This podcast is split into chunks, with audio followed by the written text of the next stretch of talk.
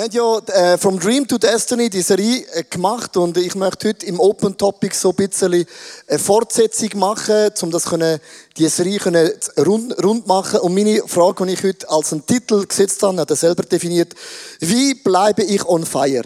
Also wie kann ich sicher sein, dass ich auch stark mit Jesus anfange, aber auch stark mit Jesus beende? Das ist ja immer das Ziel, stark anfangen der Ehe, aber auch stark können beenden in der Ehe. Stark anfangen mit Kindern und stark anfangen auch ohne Kinder oder mit Kindern. Aber wie können wir es anbringen, dass man sich wieder Moses hat geheißen, im hohen Alter seine Augen gefunkelt vor der Freude von Gott und seine Kraft ist unbrochen gewesen. Und ich möchte anfangen mit einer von meinen Lieblingsgeschichten, die ich habe. Und zum das ich erklären, die zwei Kollegen. Der eine ist der Petrus, der sehr positive, auch farbige, lila Mann. Und der andere ist der Judas Iskariot, ein Mann, der auch Geschichte geschrieben hat auf seine Art und Weise. Und zwar, ein Mann ist ein Teppichleger, leitet einen Teppich am Freitag in der Stadt Zürich und am 4 merkt er, dass im Teppich jetzt so eine Delle drin und er denkt, nein, es darf nicht wahr sein, ich habe das Zigarettenpäckchen vergessen. Unter dem Teppich, wie dumm ist das? Nochmal aufreißen macht keinen Sinn. Ich möchte heim zu der Maria und denke, ich brauche eine Strategie, Gott an, und er stampft sich das Zigarettenpäckchen ganz, ganz dünn und flach. Die Frau kommt nachher heim und sagt, wow, krass, Giovanni, du hast Teppich wunderschön geleitet. Und dann fragt sie, möchtest du gerne einen Kaffee? Er sagt, ja. Sie geht in die Küche, bringt den Kaffee und sagt, Giovanni, während ich den Kaffee gemacht habe, da ist der Kaffee, du hast das Zigarettenpäckchen in der Küche vergessen. Und er denkt, aber ist doch etwas gewesen. Und dann fragt sie ihn, Giovanni, hast du meinen Hamster gesehen? Und er sagt, keine Ahnung. Und was ich an dieser Geschichte so liebe ist, jeden Tag, wenn der Giovanni in die Stadt Zürich fährt, weiss er, der Hamster klebt noch immer. Es hat es noch niemand gesehen, es weiß es niemand, aber ich weiß es, dass der Hamster unter dem Teppich lebt. Und ich finde es ein mega cooles Bild. Wir alle haben so einen Lebensteppich und unter unserem Teppich leben manchmal Sachen, wo niemand sieht, wo niemand weiß und jeder Morgen aufsteht, weißt du, ah, da ist doch noch etwas unter dem Teppich. Und ich schaue oft meine Seele und meinen Geist da wie ein Teppich und du kannst Sachen auf der Oberfläche haben, wo jede Frau Mann sieht, oder unten dran Sachen haben, die man nicht sieht. Und die zwei Männer, der Petrus und der Judas, haben auch so einen Lebensteppich. Die haben beide etwas gemacht, wo niemand gesehen hat, wo die meisten nicht gehört haben, aber sie sind da gewesen. Der Petrus folgt Jesus noch und auch der Judas, sie werden beide auserwählt von den zwölf Jüngern. Und jetzt stell dir mal vor, die haben dreieinhalb Jahre miterleben, dass Jesus macht Blinde sehend, Lahme gehend, Taube hören wieder, Herzen werden auf, Versöhnung passiert. Die haben das krasseste Jüngerschaftsmodell jemals erlebt, wo man kann erleben. Dreieinhalb Jahre mit Jesus kochen, putzen, laufen, gehen, Wunder beten, worshipen, alles. Der eine, der Petrus, schreibt Geschichte mit Gott und der Judas ist Geschichte. Zwei komplett verschiedene Haltungen. Ich möchte mitnehmen, der Petrus lügnet dreimal, dass er Jesus nicht kennt. Dreimal sagt er von Jesus noch nie gehört. Wer ist das? Das ist unvorstellbar. Und da gibt es einen Moment, ich glaube, der hat sich mega geschämt, wo Jesus ihm begegnet. Ich meine, wenn du einen Fehler machst, ist es nicht das Problem, solange du die Person nie mehr siehst. Aber der Moment, wo Jesus an Petrus begegnet, denkt der Petrus, oh Backe, wie soll ich mich verhalten? Und Jesus stellt ihm nicht einmal eine Frage, dreimal, und ich glaube, dann haben es alle Nackenhaare ist dem aufgestanden. Johannes 21, 17 bis 18, und ein drittes Mal fragte Jesus, Simon, du Sohn des Johannes, hast du mich wirklich lieb? Jetzt wurde Petrus traurig, weil Jesus ihn nun zum dritten Mal diese Frage stellte. Deshalb antwortete er, Herr, du weißt alles. Du weißt, was unter dem Teppich liegt. Du weißt doch das. Und es kommt für mich ein bewegender grammatikalischer hochdeutscher Satz. Du weißt doch, sagt der Petrus, wie sehr ich dich lieb habe. Dann hat Jesus gesagt, ich werde dich führen leiten, du wirst eines Tages für mich sterben. Und was ich interessant finde, der Petrus sagt mit anderen Worten, ich bin schuldig geworden. Das Wort Schuld bedeutet, ich habe einen Fehler gemacht. Ich habe etwas gemacht, das ist falsch. Und wenn du immer auch sagst, ich habe einen Fehler gemacht, dann ist es mega einfach, zum können sagen, Jesus, ich nehme Vergebung an. Und der Petrus hat das mit seinem Jesus diskutiert. Er hat ihm das erklärt, er hat darüber geredet. Also Schuld bedeutet, ich habe einen Fehler gemacht. Und darum nehme ich Vergebung an. Wir alle sind wie der Petrus, wir sind niemand von uns ist perfekt. Der Judas komplett anders. Der Judas verratet Jesus. Und es ist interessant, beide folgen Jesus nach, Warum, dass sie Jesus nachfolgen, weiß man nicht. Und es ist interessant, jeder, der zum Glauben kommt, hat irgendwo eine Agenda, einen Traum, eine Vision, Sachen, wo du denkst, wenn Jesus das macht und wenn Jesus das macht, dann bin ich mega happy. Wir reden nicht drüber, aber jeder von uns hat eine Motivation, wie ein Motor. Vielleicht hat der Petrus denkt, wenn ich Jesus nachfolge, dann kommt Action, Spannung und Begeisterung, weil wenn Jesus etwas Neues gesagt hat, der Petrus gesagt, jawohl, ich bin dabei, come on, let's do it. Vielleicht ist dem einfach langweilig gewesen. Er denkt, mit Jesus kommt Action ins Leben. Der Judas hat auch eine Agenda gehabt. Er denkt, wenn ich Jesus nachfolge, wird er das römische Reich übernehmen. Und dann werden wir reich werden und wir haben Einfluss. Und dann verratet der Judas Jesus, man das vorlesen, Matthäus 26, 49 bis 50. Judas ging direkt auf Jesus zu. Sei gegrüßt, Rabbi, sagte er und küsste ihn. Jesus sah ihn an. Und stell dir einen Moment vor. Jesus schaut ihm direkt in die Augen und sagt ihm folgende Wort. Mein Freund. Logisch, der Peter, Judas vorausgesagt worden, dass er den Messias wird verraten. Aber zwischen verraten und sein Leben als Ende setzen, sind zwei komplett verschiedene Geschichten. Und Jesus gibt dem Judas die Möglichkeit zum Umkehren. Dann sagt er, tu, was du dir vorgenommen hast. Sofort traten die Männer ran, packten Jesus und nahmen ihn fest. Jetzt muss man mal vorstellen, auch er hat einen krassen Fehler gemacht. Er hat versagt, er hat Jesus eigentlich verrotten. Petrus nicht perfekt und der auch nicht.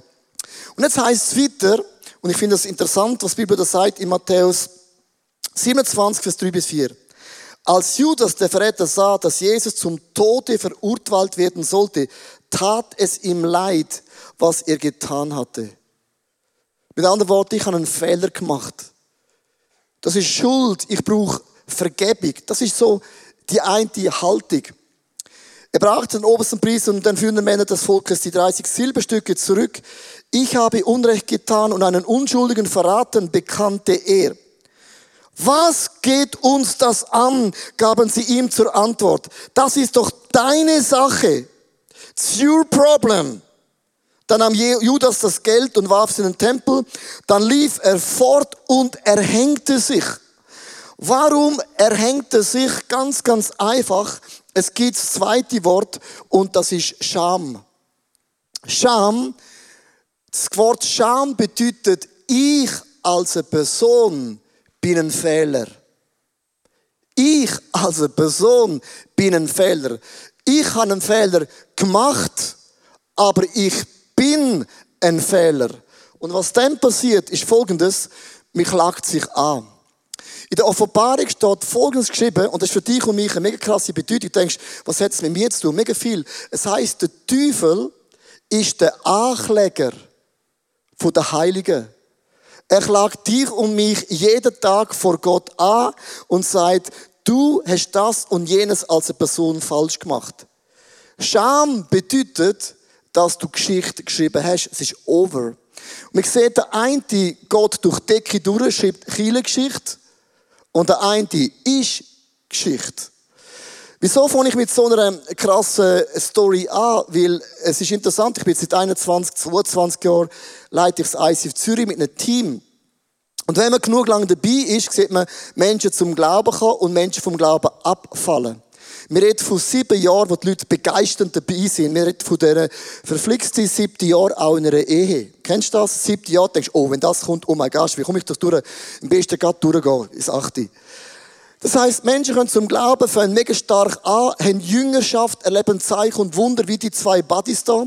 Der eine macht Fehler und der eine glaubt, er ist ein Fehler. Und der eine schreibt Geschichte und beim einen ist es vorbei. Und ich möchte euch mitnehmen in ein ganz einfaches Bild. Unser Leben ist wie ein Garten. Oder unsere Seele, unser Geist ist wie ein Garten. Und ich habe ja einen kleinen Garten von meiner Mutter daheim. Und wenn du beim Garten nichts machst, das Unkraut wächst automatisch. Du musst nicht mal Glauben für das haben. Das Unkraut wächst, auch wenn du nichts sagst. Und wenn du nichts beim Garten machst, der Boden wird automatisch hart. Das heißt, dass am Boden weich bleibt und dass es kein Unkraut entsteht, muss man etwas investieren. Und unsere Seele und unser Geist ist wie ein Garten. Wenn du nichts machst, da kommt Unkraut aus rein und es zieht uns immer weg von dem Jesus. Ich möchte mitnehmen in meine Pastorenwelt und das ist vielleicht nicht deine Welt, aber ich möchte ein bisschen, dass du kannst entspannen.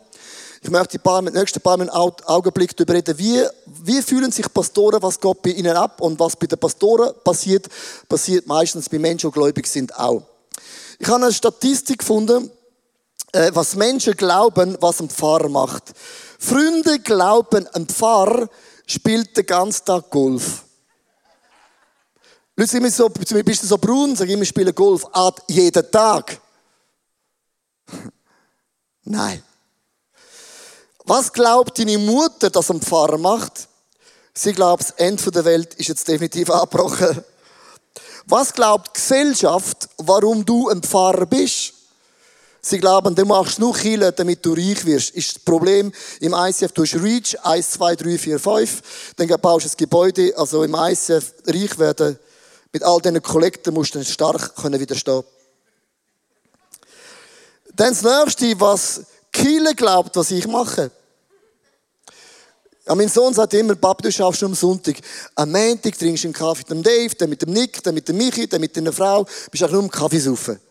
Logisch, Chile ist Menschenbusiness. Chile ist nicht das Gebäude. That's the point. Chile ist immer Menschen. Du bist da für die Menschen, du hörst zu, du betest, du hörst auf Gott, machst das Programm.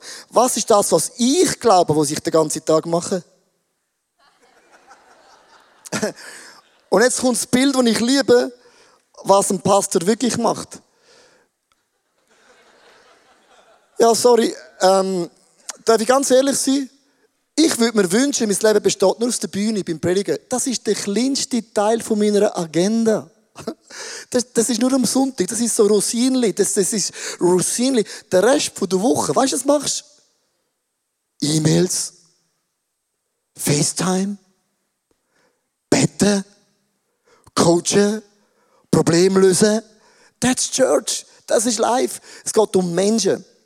Statistik Amerika sagt über meine Spezie, über Pastoren, eine Statistik aus den USA, ich sage es den USA, im Land von Donald Trump, bedeutet uns nichts.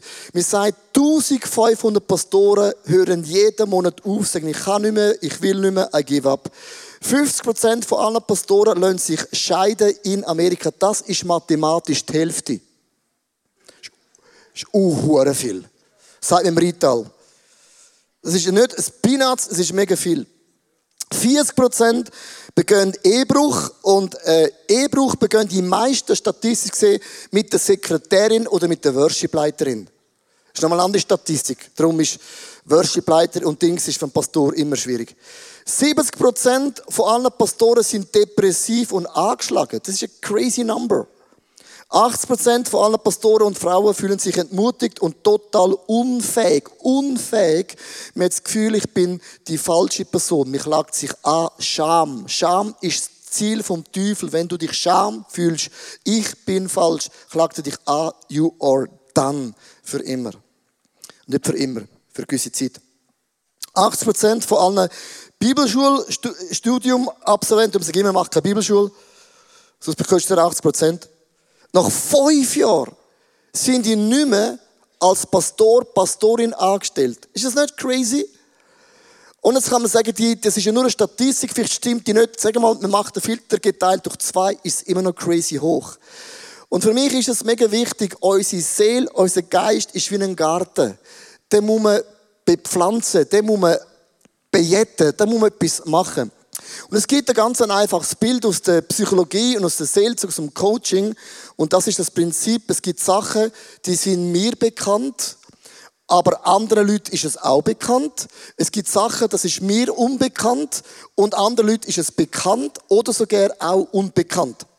Das ist ein mega cooler Filter. Ich möchte euch ganz kurz mitnehmen, für dich zu überlegen, wie sieht denn der Filter für dich konkret aus? Weil Anfang mit Jesus ist das eine, aber stark beenden ist die andere Geschichte. Das ist ein cooler Filter. Also, Sachen, wo mir bekannt ist und auch anderen Leuten bekannt ist, ist folgendes.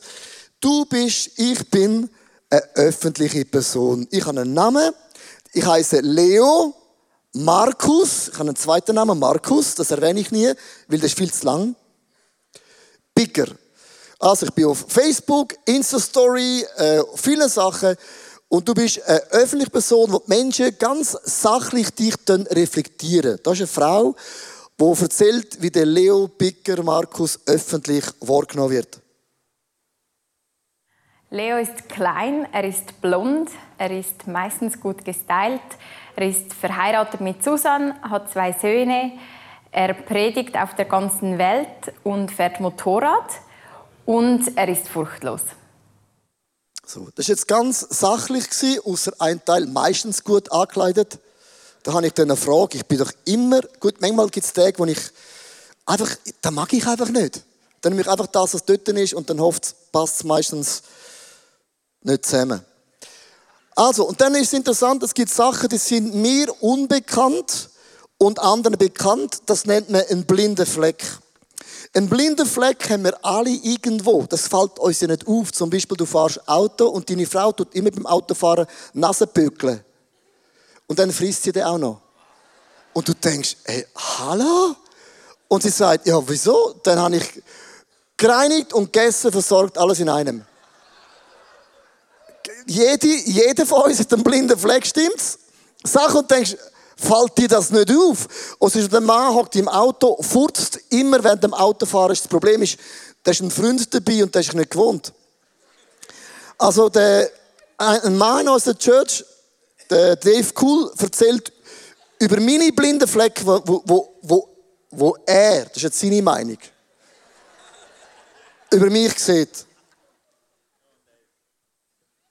Leo, dass du ja grundsätzlich jedes Fettnäpfchen findest, das irgendwo rumliegt, das ist ja kein Blindspot, das wissen wir alle. Aber jetzt mal zu den Blindspots. Ich glaube, du bist grundsätzlich sehr gerne schnell unterwegs im Leben und das äußert sich äh, an gewissen Dingen, zum Beispiel, wenn wir eine Sitzung haben zusammen und das Thema wird dir langsam zu langweilig, dann, äh, dann, dann wischst du das gerne mal vom Tisch, das ein bisschen weitergeht, weil es muss ja was geschehen und schnell passieren. Ja, und das Gleiche ist auch, wenn wir zusammen Motorrad fahren. Ich liebe es, mit dir Motorrad zu fahren.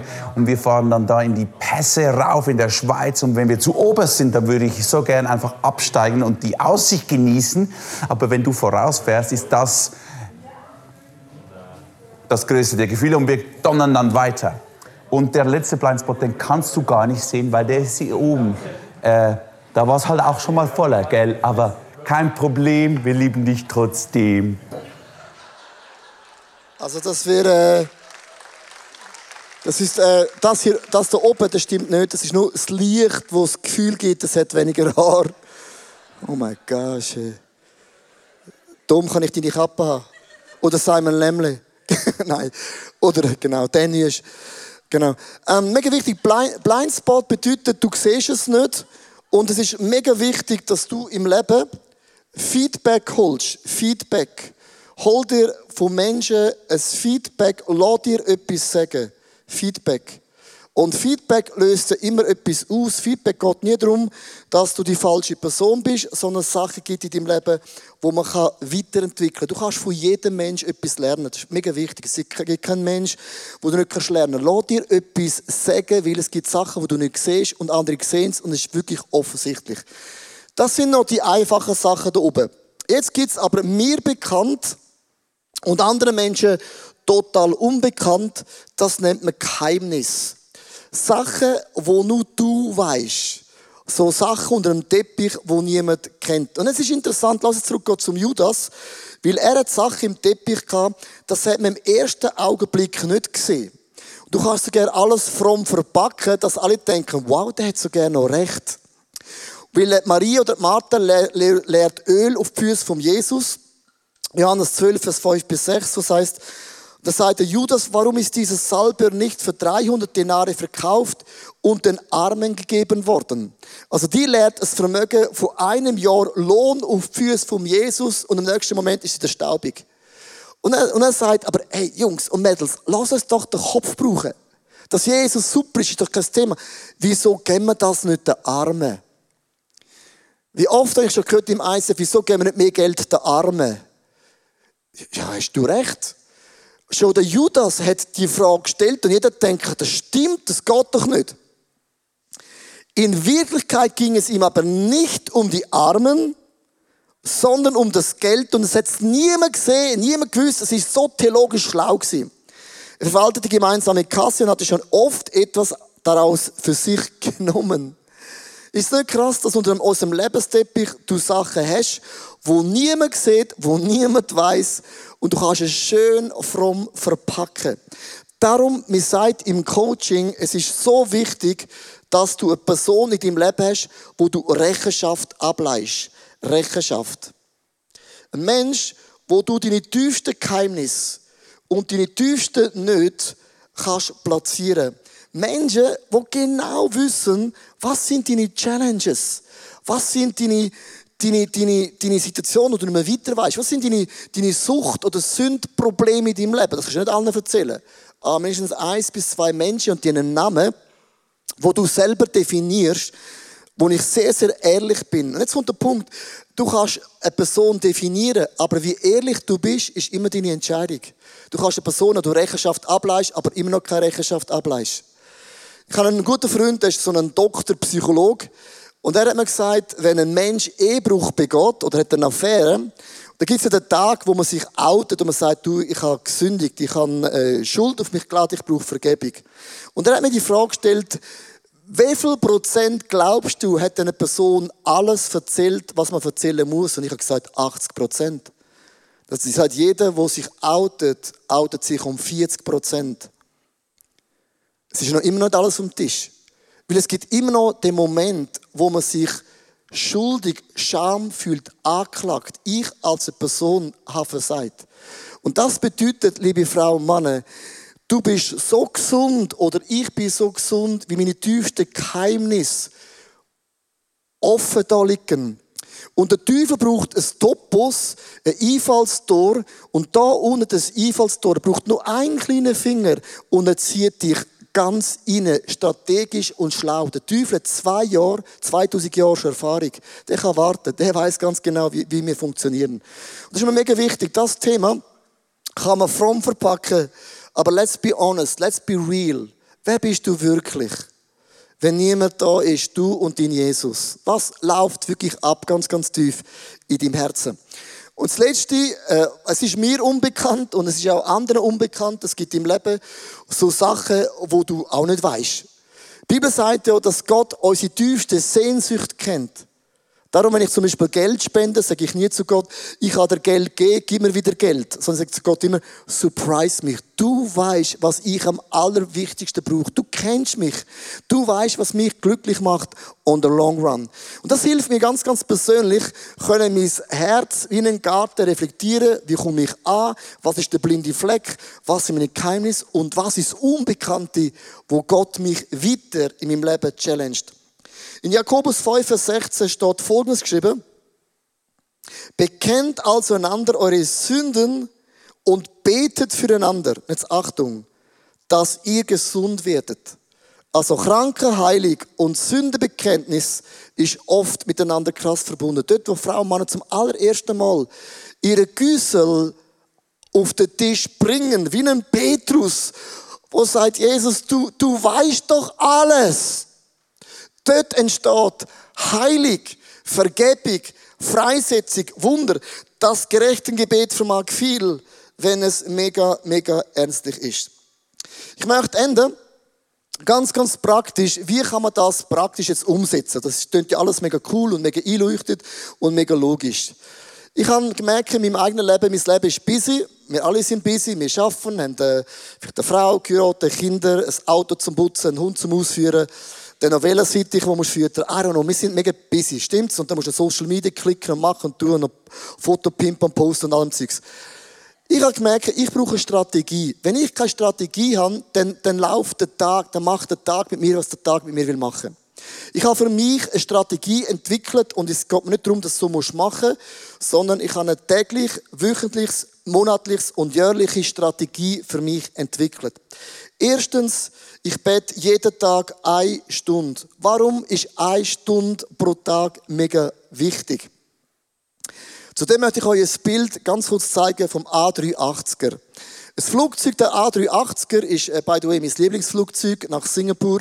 Äh, der A380, das der kann fliegen, ist insane, das ist unglaublich. Ein Pilot hat mich folgende Frage gestellt, ein Pilot. Wie oft ist ein Flugzeug auf Kurs? Ist es 100%? Ist es 90%? Ist es 80% oder 70%? Und ich gewusst, allein der Frage, Ihnen 100% kann es nicht sein. Er hat gesagt, ja, ich glaube, das Flugzeug ist 70% immer auf Kurs. Und er hat gesagt, Leo, ein Flugzeug ist nie auf Kurs. Nie. Es hat Nebel, es hat Rückenwind, es hat Seitenwind, es schüttelt, das heißt, Sensoren auf der Seite im Flugzeug navigieren. Das heißt, der Radar tut immer wieder das Flugzeug auf Kurs bringen. Man sagt, eine Rakete, die zum Mars geht, das Leben entdecken, ob es vom Mars Wasser gibt zum Beispiel. Sagt man, eine Rakete muss alle vier Sekunden justieren. All vier Sekunden. Der 0,001% Millimeter nach 100 Jahren macht es so. Wenn eine Rakete, wenn ein 380 muss immer justieren, ist Gebet für mich jeden Tag justieren. Jeden Tag. Und immer bevor ich schlafen habe ich so eine Routine. Ich sage immer, Heiliger Geist, da bin ich, Leo Bicker, ich nenne mich immer mit Namen. Dann weiß ich, wer ich bin, falls mich der Dave imitiert. Ich sage, da bin ich. Und ich frage jeden Abend als eine Routine, wie ein 380er, wie eine Rakete, Heiliger Geist, da bin ich. Gibt es irgendetwas, was ich heute gemacht habe? Oder wo ich nicht gemacht habe? Wo nicht dem Willen von Gott entsteht? Und dann bin ich einfach ruhig. Und ich habe immer mein Smartphone offen. Und dann tue ich das, was ich höre, in meine To-Do-Liste. Und das ist das, was ich muss umsetzen morgen. Weil ich möchte mich justieren, jeden Tag im Gebet. Wenn ich mich nicht justiere, geht mein Lebensflugzeug geht irgendwo, ist nirgendwo. Zweitens, ich habe ein wöchentliches Gebet, ich nenne das das Mustergebet. Jede Woche stelle ich mir immer zwei Fragen. Wer bin ich? Bin ich wirklich ehrlich mit mir selber? Gibt es eine Spannung in meinem Leben, wo meine Aufmerksamkeit verdient? Das ist eine mega wichtige Frage, weil du kennst deine Motivation, du kennst deine Gefühle. Und das muss man spiegeln, mit dem muss man irgendwie auch dealen können. Und für mich ist die eine Stunde, wenn es geht, spiele ich einmal pro Woche Golf. Ich spiele nicht mehr Golf, einmal pro Woche. Das Golfen hat eine zweifache Bedeutung. Erstens, ich kann mit Menschen über Jesus reden, ist meine Mission. Zweitens, beim Golfspielen, jetzt musst du gut hören, Golfspielen ist der krasseste Spiegel von deiner Seele kenne keinen krasseren Spiegel. Fußball kannst du drauf ginken. Beim Golf, wenn du nicht balanciert bist, gehen deine Schüsse dort an, wo du nicht willst. Sie gehen nicht weit, sie fliegen nach links und nach rechts und das Golfspielen ist immer ein Spiegel, wie geht's mir wirklich. Das ist crazy. Das kann bei dir etwas anderes sein, es kann das Velofahren sein mit dem Elektro-E-Bike. I don't know.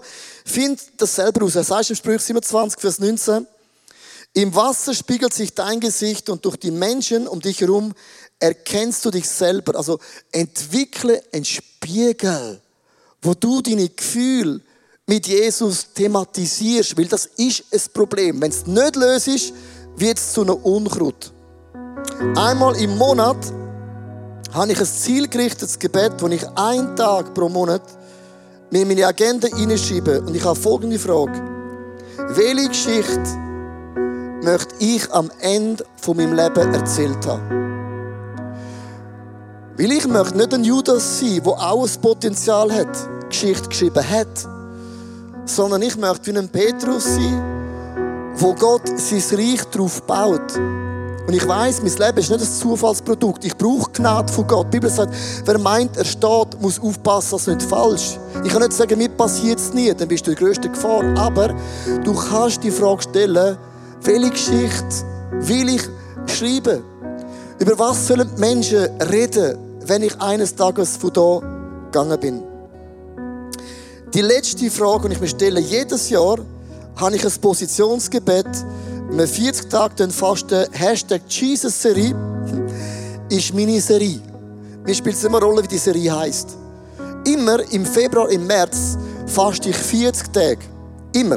Seit, immer heisst seit drei Jahren. Ja, irgendwann fällt es immer an, oder?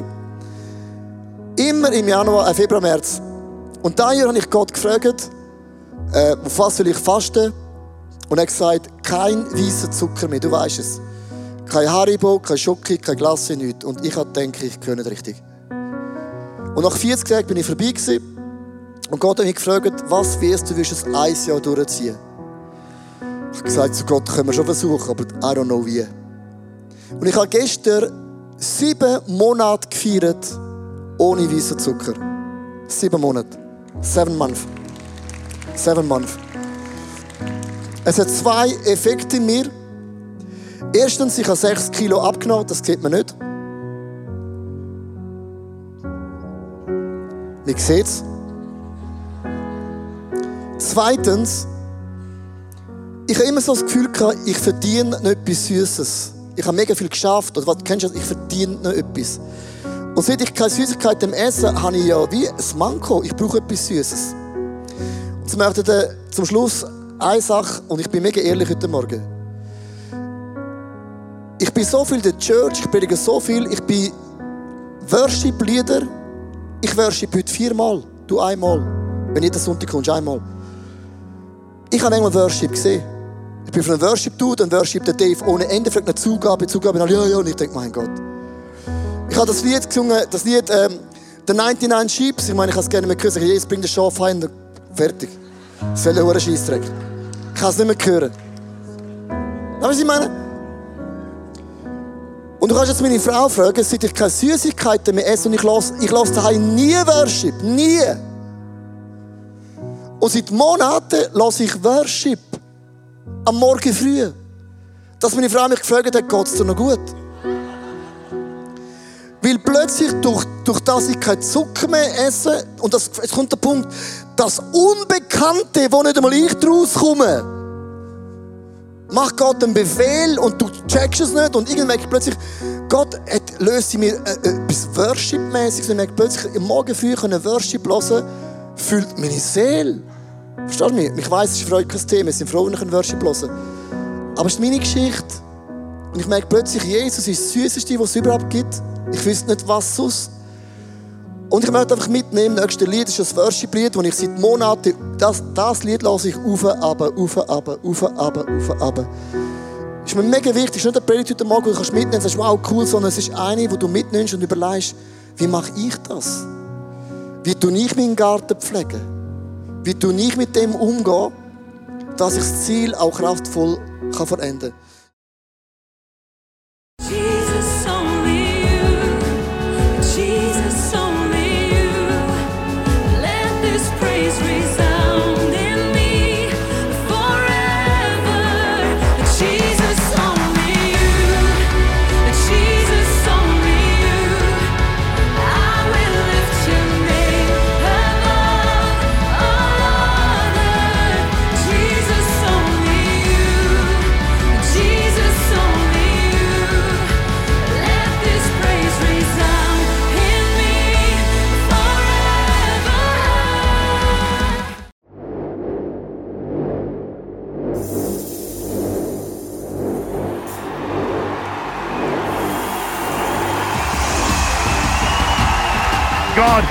Trust your sovereignty when there is no clarity because I can't sit forever in my disappointment and pain. I'm going to stand and I'm going to sing again, sing again, sing again.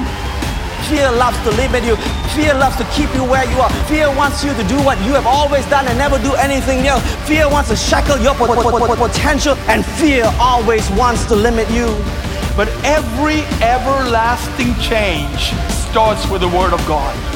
The Word of God has a power in it like nothing else. Jesus, I'm afraid. Jesus, let's do it. And there are moments when you are in a ladder, when you are facing an area where you're super afraid. Pray, grab, hold, face, and please don't give up.